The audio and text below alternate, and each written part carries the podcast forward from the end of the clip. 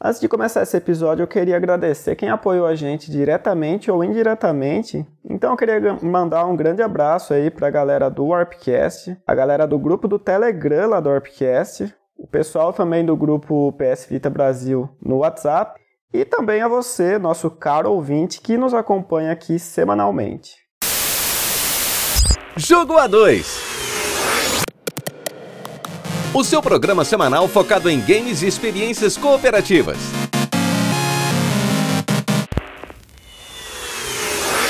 Olá, heróis e heroínas, sejam muito bem-vindos ao Jogo A2. Eu sou o Léo Oliveira. E eu sou Yasmin Martins. Então já pode preparar o seu frisbee, pegar a sua bicicleta, porque o episódio de hoje a gente vai falar sobre Nights and Bikes. Para começar, então, o jogo foi publicado em 2019, desenvolvido pela From Sword e publicado pela Double Fine. Saiu para plataforma de PC, PS4, Xbox e Switch. Nesse jogo a gente vai conhecer um pouquinho sobre a Demelza, que é uma moradora de uma ilha que trabalha bastante com turismo. E seu pai tem um campo de golfe, só que acaba chegando uma crise que eles acabam se endividando bastante e eles estão tendo que vender as terras para uma pessoa que só está querendo explorar e achar coisas, minérios e coisas assim. Nesse meio tempo a gente vai conhecer a Nessa, que é uma jovem que chega num barco todo misterioso do nada e acaba virando muito amiga da Demelza e né, numa dessas conversas elas acabam descobrindo que tem um tesouro escondido nessa ilha e elas partem em busca desse tesouro para tentar salvar a ilha, salvar o pai, salvar o negócio da família. Então é basicamente esse o contexto. E lembrando que a Demelza também ela perdeu a mãe muito jovem, então ela tem essa parte mais de drama familiar. Então a mãe é bem importante na história, ela fala muitas vezes é, da mãe dela e do pai. É, para puxar já uma curiosidade, a, a ilha que o jogo se passa, ela é baseada em uma localidade real lá de uma região chamada Cornwall, no Reino Unido. E se você vê imagens assim na internet, tem até algumas imagens do próprio making off do jogo, assim, você vai ver um, uma semelhança muito grande, assim, é, é, bem legal essa você vê esse contraste assim entre a criação e a, a inspiração, né? E falando de inspiração, os dois criadores do jogo foram o Rex Crowley e o Mo Yu. Ambos já eram veteranos da indústria, né? Eles trabalharam na, na Sony, mais especificadamente no, na Media Molecule e na Insomniac, que é o estúdio do Ratchet Clank. E eles tiveram como inspiração para o jogo outros jogos que são os, o Secret of Mana, que é maravilhoso, e o Earthbound, que também é um RPG muito conceituado do Super Nintendo. Talvez as pessoas conheçam como Modern, né? Saiu três jogos com o nome Modern. Mas acho que o mais famoso deve ser o Earthbound mesmo, do Super Nintendo. E essa história toda das crianças aí é baseado na maior história de crianças que a gente conhece, que é os Goonies, né? Não tem... Eu acho que sempre quando, quando rola algum jogo assim de aventura infantil, é, o Goonies é o principal a principal inspiração, né? Goonies e Conta Comigo também, não é? Conta Comigo? É, eles não citam Conta Comigo, mas provavelmente pode ter sido inspiração também. Até o Uncharted 4, né, se inspirou nos Goonies. O que que Todo mundo se inspira nos Goonies. Né? E você falou que o jogo foi é, publicado pela Double Fine, mas ele teve uma, uma campanha no Kickstarter. Isso aconteceu com muita frequência, acho que de 2010 para cá, é, muitos projetos de games apareceram no Kickstarter e o Night and Bikes foi um deles. A meta era, era acumular 100 mil euros para que o jogo fosse feito, né? E no fim eles acumularam 126.400 mil euros, que deu aí para fazer o jogo até com uma, com uma certa folga, assim, né? E eles tinham uma meta que não foi cumprida, que era 150 mil, para que o jogo fosse dublado. O jogo ele tem uma, uma linguagem própria, assim, né? É uma coisa que a gente vê bastante, tipo, Gravity Rush tem isso, o próprio The Sims também, né? Tem, tem essa, essa opção artística. Mas enfim, o jogo, falando da gameplay em si, ele funciona como um, um jogo do Zelda. Né? Eu acho que é o exemplo mais, é, mais simples possível que a gente pode falar. Ele tem aquela visão é, superior né, dos personagens e o seu objetivo principal é explorar a ilha. Você vai ter é, algumas quests para você ir cumprindo, né? Por exemplo, ah, você tem que ir encontrar o, o pai da Demelza. Então, isso vai ser anotado no, no, seu caderno de notas e você tem que ir até lá nesse ponto. Além da exploração, a gente ainda tem o combate, que ele é feito com algumas algumas bugigangas, né, que as, que as meninas encontram ali, por exemplo, um frisbee, ou a Demelza ela usa uma. É a galocha que ela usa, né? Pra, tem uma galocha, ela pra tem. pisar no chão. Tem uma luva que dá como, como se desse choque. E tem, eu não sei como é que eu posso explicar, luva... mas parece um desentupidor de privada. Que ela também Ah, mas eu, eu acho, que é, que é mesmo. Um eu acho que é. Que ela também usa como mina e para puxar é, objetos. É, já a Nessa, que é a outra personagem, ela usa o frisbee, um rádio, né? Pra tocar música. Ah, e usa bexigas cheias de água, ah, né? É, é um, um, item clássico, né? Pra, pra crianças. é, são itens bem, bem infantis mesmo, né? É, e isso torna o combate bem variado, assim, né? E as personagens bem únicas. Apesar de ser ter um, um limite ali de três itens que você vai encontrar durante a sua aventura, os inimigos que você vai encontrar, eles, eles vão forçar você a usar esses itens de uma forma inteligente, né? E voltando à exploração, é, uma coisa que ajuda também a gente a explorar são as bicicletas, né? É, você consegue utilizar elas para se locomover, né, pelo cenário. E você consegue mudá-las também, né? Você vai pegando. Isso. Você... Pegando parece bugiganga também, né? Que você pega parece papelzinho. Não é um dinheiro que você usa para melhorar a, a, sua bicicleta Sim. e comprar itens, cores, enfim. É, você usa como se fosse um monte de papelzinho, de bilhetinho. É, mas, mas isso eu acho que é uma coisa muito interessante no jogo, porque é, todo jogo ali ele, ele tenta mostrar que várias coisas partem da imaginação, né? Da, Sim. Da, das personagens ali. Os próprios monstros, depois que você derrota alguns viram itens, assim, normais, né? Como latinha, coisa é, assim. Você, então você... você fica sempre naquela, é, até que ponto elas estão imaginando ou não, né? Sim, você percebe que muito... Ainda o jogo ele, ele mostra isso de forma gráfica, porque várias coisas elas, elas têm um, um risco branco, assim, né? Como se fosse um, uma silhueta do um objeto, né? é, do, do, objeto que ela está imaginando. Por exemplo, ela vê, sei lá, um, um monte de terra e ela imagina que é um dragão. É, tem, tem várias cenas assim. O, ela olha o guindaste e ela imagina que tem um mago em uma torre. Isso eu achei muito legal. Ele dá bastante ênfase assim de que se trata de uma aventura infantil mesmo, né? E que a imaginação ela tá predominante ali, né? Sim. Ela tá predominando, né? Não predominante. Bom, em relação à trilha sonora, eu acho que é um dos pontos fortes desse jogo. Apesar de não ter tanta variedade de música, a música tema é muito boa. É, eu gostei pra caramba e pra mim foi o melhor ponto do jogo. foi a trilha sonora. É, a, a, trilha sonora ela foi composta pelo Daniel Pemberton que também é um cara que trabalhou nos estúdios da Sony. Ele fez a trilha sonora do Little Big Planet 1 e 2, fez daquele né, é, Kinect Adventures também.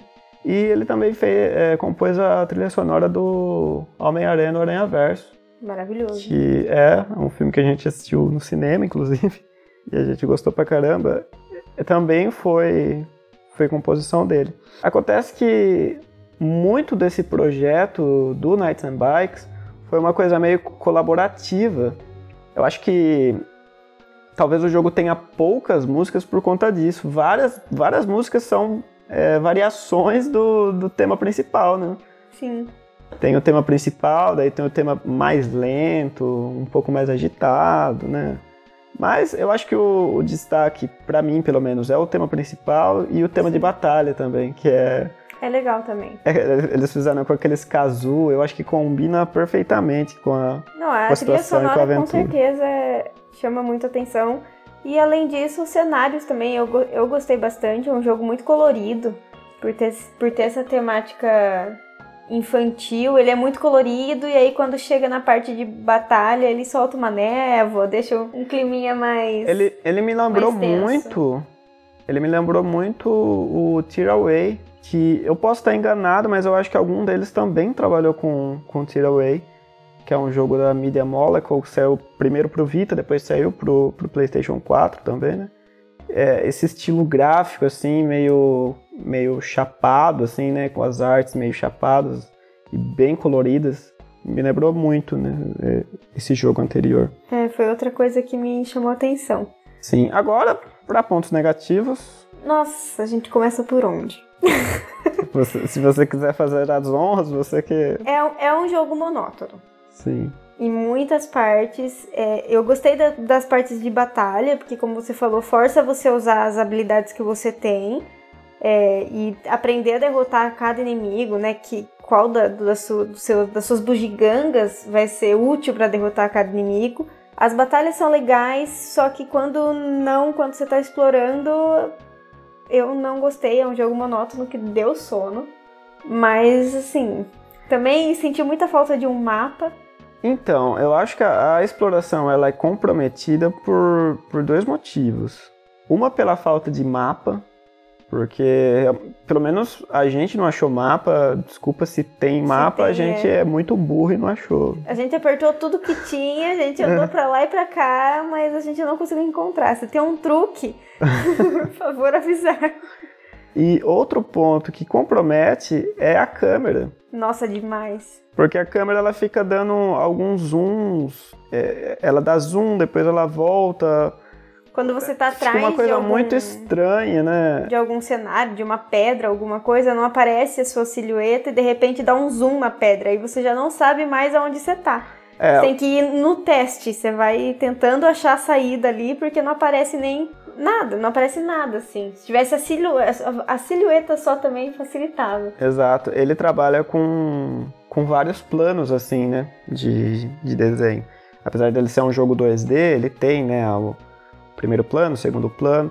Só que às vezes você está explorando e as coisas que estão ali no primeiro plano, elas não somem, e elas não não dão um indicativo de onde você está, você não consegue se movimentar direito, né? Ou às vezes demora muito para sumir também. É, isso nas partes de batalha também atrapalha demais, né? Alguns... E outra coisa que eu acho que a exploração também ela não, não te dá muitas recompensas, assim, você praticamente não ganha nada. Você vai ganhar aqueles bilhetinhos que a gente comentou para você conseguir comprar coisa da coisas para sua bicicleta tal, mas assim, não tem, não tem nenhum item colecionável, não tem, não tem nada para você descobrir além daquilo, é, sabe? A única recompensa é o dinheiro do jogo. É né? o dinheiro do jogo. Então não tem muita graça você ficar é, explorando, assim, todos os pontos, todos os lugares. Então a gente meio que só seguiu o fluxo ali. Mas eu não lembro de ter encontrado A gente nada. só fez as, a, a, história principal, principal né? Mas é um jogo que não tem muita, muita surpresa, assim, de enredo. É, a gente conseguiu matar a charada é, antes do... Antes do, do final. Do final. É, não é um jogo que apresenta tantas dificuldades também, assim, de para jogar. É, eu acho que qualquer pessoa consegue pegar e se divertir ali no é, mas falando do enredo, apesar dele ser simples, eu gostei, assim. Não, a história é, é aquela... legal, é aquele filme bem Goonies mesmo, é bem Sessão da Tarde. É aquela coisa meio Goonies, mas que é gostosinho de você acompanhar e aguça a curiosidade também. É, a verdade você... é que a gente só, só conseguiu terminar o jogo porque a curiosidade estava aguçada, porque pela jogabilidade em si, pela pela câmera, por todo o resto, não foi um jogo que deu vontade, pelo menos para mim, não foi um jogo que deu vontade de continuar. É, às Me vezes... irritou muito a jogabilidade. Se fosse só um filme, eu ia achar o máximo. Às vezes as pessoas também vão jogar criando expectativa de que ele é um RPG e você vai ter ali uma progressão dos personagens. E na verdade o jogo não funciona assim, né? Não. Ele é bem, bem simples, o mais simples possível nessa parte.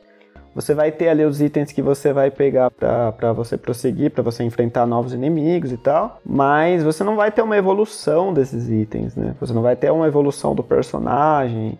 Ele vai ficar mais forte, mais rápido. Até porque nem dá muito tempo também. O jogo ele é, ele é razoavelmente curto. A gente jogou quem? 8 bem horas? curto, bem curto, sim. Isso porque a gente até enrolou, a gente tentou explorar um pouco também, mas assim, é, para quem tá procurando um jogo simples, assim, divertidinho de jogar, que você não tá esperando lá aquelas coisas, é um jogo bacana, mas é, eu esperava bem mais quando a gente começou. Eu achei que fosse ser bem mais interessante do que foi.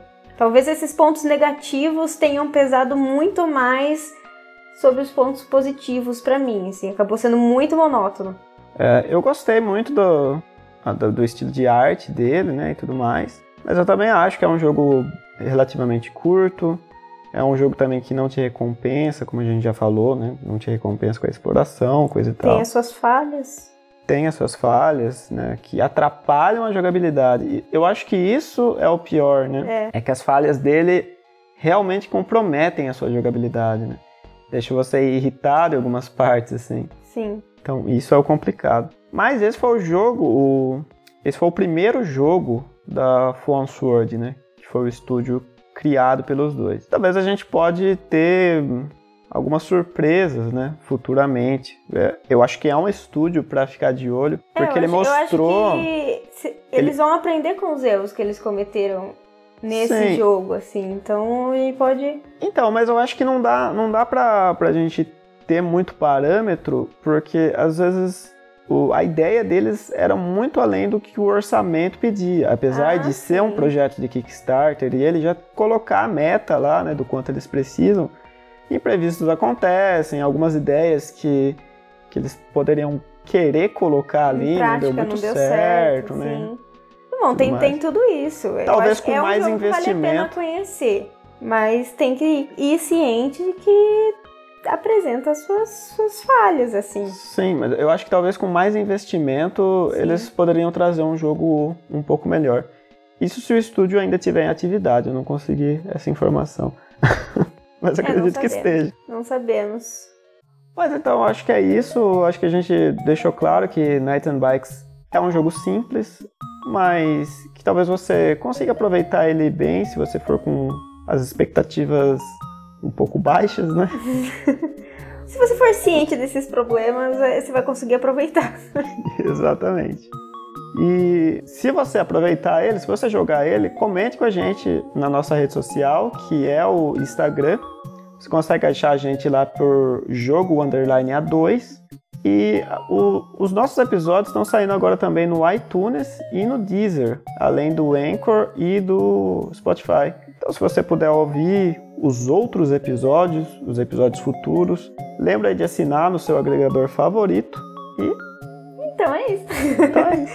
então é isso. Nos acompanha. A gente agradece por vocês terem ouvido até aqui. A gente se vê no próximo episódio. Até a próxima semana. Tchau!